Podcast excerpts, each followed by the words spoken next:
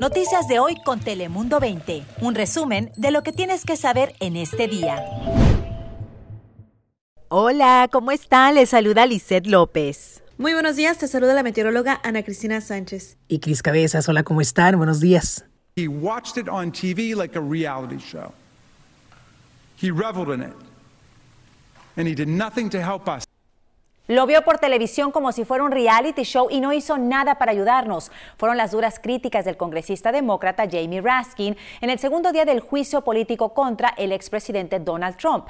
En la jornada de este miércoles se revelaron tanto nuevas imágenes y se insistió en la idea de que Donald Trump atentó con sus discursos los sucesos que finalmente ocurrieron en el Capitolio. Se espera que este viernes la defensa de Trump presente su caso.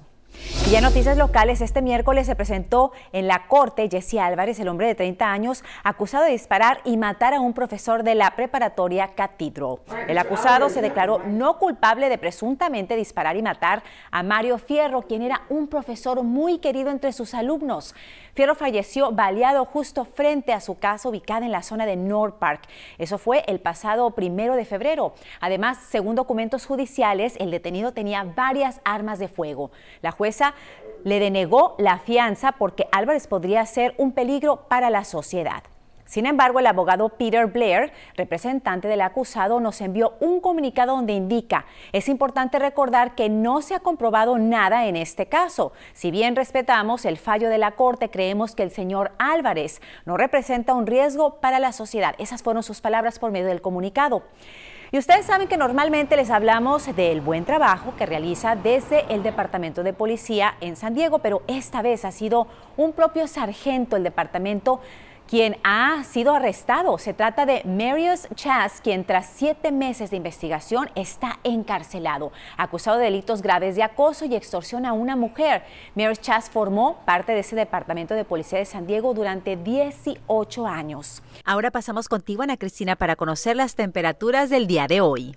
Hola Lizeth, muy feliz jueves. Hoy vas a disfrutar mucho porque tendremos cielo completamente soleado, condiciones agradables y temperaturas en ascenso, hasta 18-19 grados centígrados para Tijuana, en las playas aún en los bajos 60 y la máxima al interior en los 70. Así que sería el día perfecto para ir a comprar los regalitos de lo que es el día del amor y de la amistad para el fin de semana, porque el viernes tendremos un poco de precipitación y de aquí al resto de la semana, pues temperaturas más frescas. Así que hoy sería el día más cálido de esta semana laboral y por eso, Chris Cabezas, hay que aprovecharlo. Ahora paso contigo. Ay, súper bien, gracias Ana Cristina. Ahora vamos con otra información.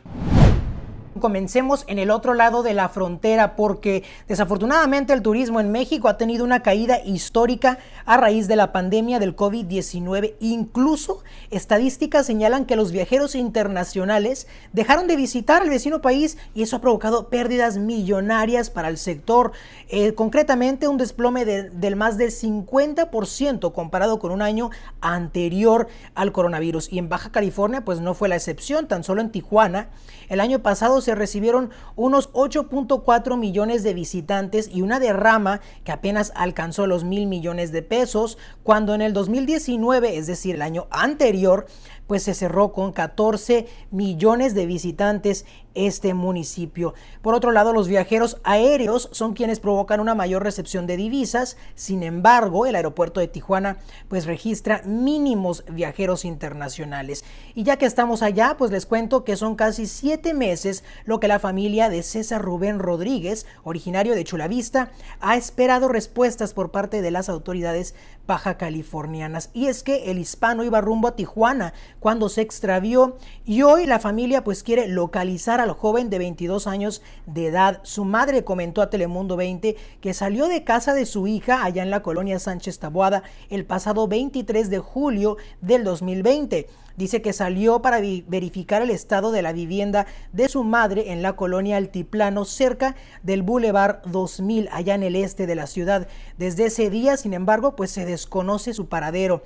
La Fiscalía General del Estado de Baja California solicitó el apoyo de la comunidad para localizar al joven, que fue visto por última vez en su auto color negro tipo sedán máxima año 2001. Por si lo llegan a ver, pues denúncienlo, repórtenlo. Sin embargo, ante la falta de resultados, pues su madre, originaria eh, organizará, perdón, una manifestación el próximo 21 de febrero a las 5 de la tarde en la zona de Zona Río para exigir avances en esta investigación. Esperemos que pronto se localice a este joven. Yo soy Cris Cabezas, Lisset, regresamos contigo. Gracias, Cris. Y seguimos con más información. Y es que comerciantes, empresarios, estudiantes y profesionales de la salud, a todos nos ha cambiado la vida este COVID-19. Pero hay un colectivo que también ha tenido que reinventarse desde que inició esta pandemia. De lunes a viernes trabajo en la oficina de techos.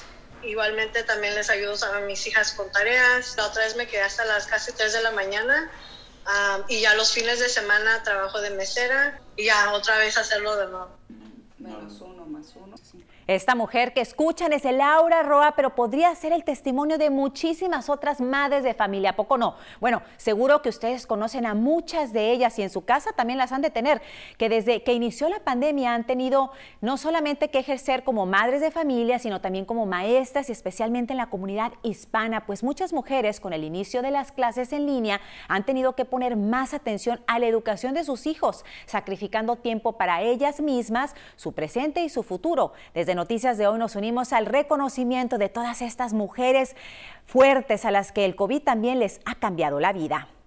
Y mucho peor les ha afectado a una familia el coronavirus de una manera muy trágica trágica y es que los hijos perdieron a sus padres a ambos el mismo día con solo cuatro horas de diferencia. ¿Se imaginan? Esto fue por complicaciones a causa del COVID-19. Toda la familia llegó a contraerlo, pero tanto el padre como la madre tenían diabetes y eso complicó su lucha contra la enfermedad. La pareja iba a cumplir 40 años de casados y ahora sus hijos siguen luchando por superar este gran dolor. Vamos a ser uno de los estados que más duro le va a pegar la nueva ola o la tercera ola. Al otro lado de la frontera, la preocupación por el COVID-19 también es máxima. Escuchaban al secretario de Salud de Baja California, Alonso Pérez Rico, y es que tanto autoridades municipales como ciudadanos y dueños de negocios temen que una nueva oleada de casos vuelva a llenar los hospitales de la región y obligue a realizar el cierre a comercios ya de por sí bastante castigados. Recuerden que en Baja California han perdido la vida 6.946 personas por el virus y se han destruido más de 82.000 empleos. Ahora imagínense poder viajar al espacio exterior y explorar otros planetas. Eso es lo que han hecho en China con su misión espacial en la que una de sus naves ha entrado en la órbita de Marte, el planeta rojo. Bueno, se trata de una misión con la que se busca que un robot aterrice en la superficie y pueda captar datos sobre el agua subterránea de Marte y descubrir señales de vida en la antigüedad.